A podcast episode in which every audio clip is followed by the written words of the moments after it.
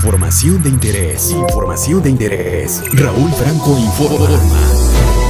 Por consenso de todos los grupos parlamentarios, el Pleno del Senado aprobó anoche dar revés a la propuesta de la Secretaría de Hacienda que facultaba al Servicio de Administración Tributaria para que el próximo año los auditores pudieran tomar fotografías y videos en las visitas domiciliarias. Los senadores aprobaron eliminar de los artículos 45, 69 y 137 del Código Fiscal de la Federación del dictamen en materia de miscelánea fiscal 2021 el texto que hacía referencia a la facultad del SAT para el uso de herramientas tecnológicas para recabar imágenes o material que sirva como constancia de la notificación personal.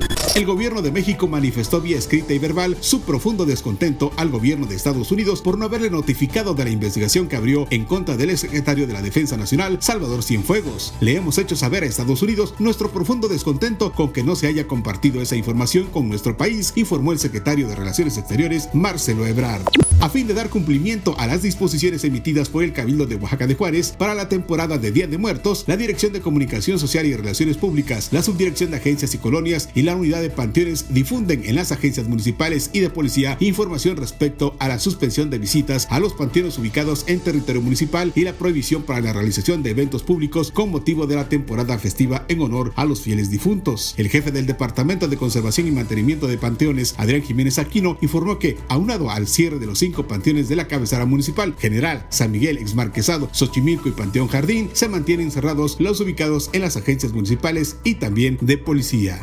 Reporte COVID-19 Oaxaca. Es nuestra responsabilidad cuidar y cuidar a nuestra familia. En las últimas 24 horas se reportan 137 nuevos casos y 4 defunciones. La mañana de este viernes hay un total de 21.012 casos confirmados y 1.632 muertes por el coronavirus. Estamos en semáforo amarillo. Use el cubrebocas y si puede, quédese en casa.